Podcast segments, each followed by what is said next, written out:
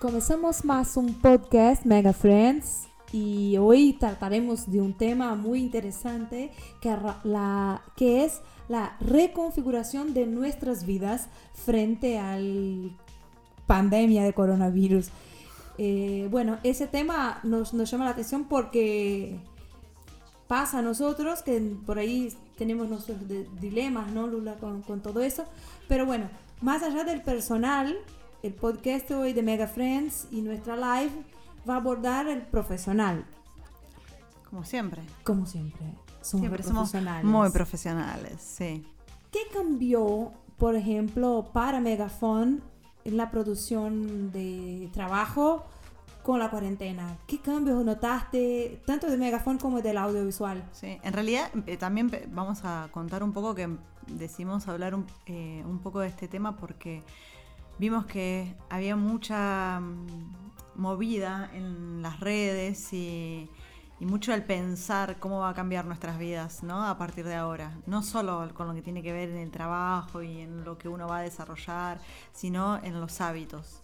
en los hábitos de, los emprendedores que van a tener que empezar a, pensar sus negocios de otra manera y en los hábitos personales, de cómo nos vamos a empezar a mover. Y bueno, a Megafon creo que le pasó un poco lo que le pasó eh, a casi todos, ¿no? Entrar eh, al principio en, bueno, ¿qué onda? ¿Qué pasa? Ok, me quedo 15 días en casa, no pasa nada. Después cuando se empezaron a extender los días ya uno empezó a entrar en pánico. Eh, me parece que muchos entraron en pánico y nosotros también, ¿no? Porque no sabíamos bien qué, qué, íbamos a hacer, cómo nos íbamos a juntar, de qué manera nos íbamos a relacionar, cómo veníamos con un montón de proyectos eh, armando y pensando y planificando y de repente todo eso quedó atrás y tuvimos que pensar todo de nuevo. Después de, ah, por ejemplo, en mi caso particular, después de entrar en, el pánico, entré en el bajón total. Bajón, depresión. Quiero mirar series todo el día y emborracharme sin control y no me importa nada y de qué voy a vivir y bueno, qué voy a hacer y no, no sé, vamos a morir todo, todo eso en el medio y después eh, resurgir. Siempre, siempre resurgir. Lula, pienso que el miedo por ahí es algo que tocó a todos. O sea, a unos, unos más, otros menos, pero aún sigue tocando a nosotros, ¿no? Eh, obviamente que, que, vamos cumpliendo, cumpliendo los días y, y, vamos buscando soluciones. También es parte de la naturaleza humana eso de, de que tenemos que solucionar las cosas porque hay que vivir. Y mucho, mucho es eso. Eh, hablábamos de, de cómo tuvimos que, por ejemplo, hablábamos acá, discutíamos eso, de cómo tuvimos que reconfigurar algunas cosas que hacemos. ¿Reconfigurar en qué sentido? En el sentido de qué estrategia usar. O sea, editamos videos, pero no estamos todo el día en la calle para poder producir determinados videos, como cómo ascender a nuestros clientes, cómo responder a ellos. Y eso también fue una cuestión de adaptarnos y que sirva a todos, o sea, esa readaptación va a seguir, porque eso va a seguir por mucho más tiempo. Sí, ni hablar. Por eso empezamos a pensar, bueno, ¿qué necesitaban nuestros clientes? ¿no? ¿Qué necesitábamos nosotros? Nosotros necesitábamos empezar a producir, trabajar, ponernos otra vez en órbita. Y la manera fue eh, pensar un poco en trabajar a la distancia. Ok, no podemos salir a producir nosotros, que produzcan ellos, nosotros lo mejoramos, lo editamos. Y no solo estamos hablando de eh, los emprendedores que necesitan vender y, el producto y todo, sino también nos pusimos a pensar un poco en todos aquellos que no sé si la, si, la mayor parte de la gente está pensando, ¿no? Que son los artistas. ¿Dónde están los artistas acá? En, este contexto, porque vimos que muchos empezamos a seguir a mucha más gente en las redes, porque empezaron a subir vivos, a escuchar mucha más música, a ver muchas más series, ajá, y ¿quién está pagando eso? ¿Quién le, paga al artista por ofrecer su lo que hace, su material? Su trabajo. Eh, a unos a unas dos semanas, 15 días creo, hice una entrevista con Juan Palomino, el actor, y él hablaba justamente de este tema. Eh, todo muy lindo, estamos mirando el audiovisual, estamos entretenidos, joya. Y el derecho del actor. porque el, actor no recibía porque eh, los canales de televisión estaban reexhibiendo novelas o, o películas, o, o sea, el trabajo artístico, porque es un trabajo, Sí, es un trabajo. también está ahí muy, muy de, eh, no sé cómo decir, en el limbo, sería muy ahí en una cosa que está muy fluida y nadie sabe cómo van a seguir los actores, los cantores. Pero claramente en todos los necesitamos, ¿no? Porque todos necesitamos para entretenernos, para no pensar, para no estar en pánico, para no deprimirnos, tuvimos que acudir a ellos, ¿no? A la música, a las películas, a las Claro. series, a los libros.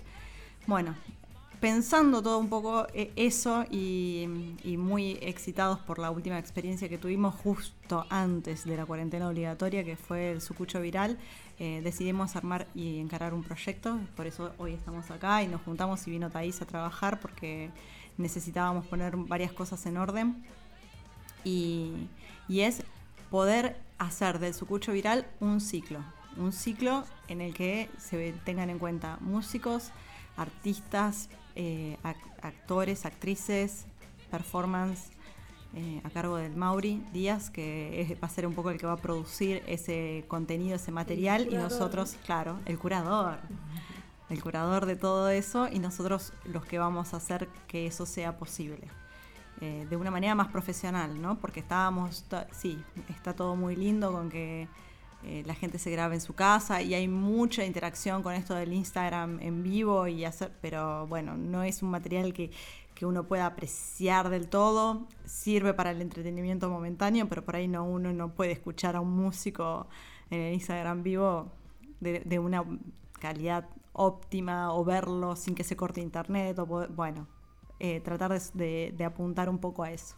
Claro, la idea de Sucucho es eso, porque por ahí un vivo se puede hacer de forma más sencilla, más tranquila, pero no es lo mismo que hacer un concierto en vivo o hacer un espectáculo en vivo, una pieza de, teatro, porque eso demanda sí otra, otra capacidad técnica que por ahí es lo que nosotros venimos haciendo. La idea de Sucucho es hacer un festival artístico, cultural, de calidad, transmitido por di- vía directa, eh, por indirecto, por en vivo, por live, Por por live, como le dijo ayer nuestro Exacto, live. streaming boy. Claro, Alejandro Escara. Eh, live is life, como dice la música. Live is life. Pam, para, pam, más que nunca, ¿no? Las lives son la vida. Sí. Literal. Es un poco redundante, pero más o menos eso eh, es la realidad. Se consolidó como un espacio de producción cultural. Hay otros festivales en el mundo que también están aconteciendo con la, la misma característica o algo semejante. Pero la idea del Sucucho es traer a la Pampa algo que acontece en el mundo con características locales, con la regionalidad, con músicos locales, con profesionales que trabajan con el audiovisual de forma de calidad, de, con eficiencia, de acá y del local, Sí. en nivel pampeano, argentino. Porque es verdad que a veces nosotros, ah, mira que se hace afuera. No, queremos hacer acá con la misma calidad que se hace afuera. Sí, y que trabajen nuestros eh, artistas pampeanos, por supuesto. Esa es la idea principal. Poner en funcionamiento el motor artístico, cultural pampeano. Que, y nosotros vendríamos a ser como el burro de arranque, Más o menos. algo así. Y bueno, contamos también que eso in- involucra recursos, eh, recursos financieros, que por ahí ya estamos buscándolos, pero eso no implica que también se pueda hacer como los festivales en el mundo, que nuestros, las personas que nos miran también pueden participar donando, haciendo donaciones, eh, aportando también su, su voluntad. eh, económica para, para hacer con que los artistas que tanto nos dan satisfacción, ¿no? Lula, nos agradan, no- nos animan, nos alegran el corazón, el espíritu, también podemos colaborar con estas personas haciendo donaciones para que lleguen a estos profesionales, a todos los profesionales involucrados en la producción de un festival de esta magnitud. Y ahí volvemos otra vez al tema de cómo van a cambiar algunos hábitos, ¿no? Empezar a colaborar de manera online eh, con, con estas instituciones, con artistas, con eh, quienes ofrecen un espectáculo por internet, eh, va a ser uno de los nuevos hábitos que hay. ¿No? Porque nosotros no estamos acostumbrados, y mucho menos el argentino en general, no queremos ni pagar un software, o sea, nos pasa eso, queremos piratear todo, queremos que todo sea gratis para nosotros.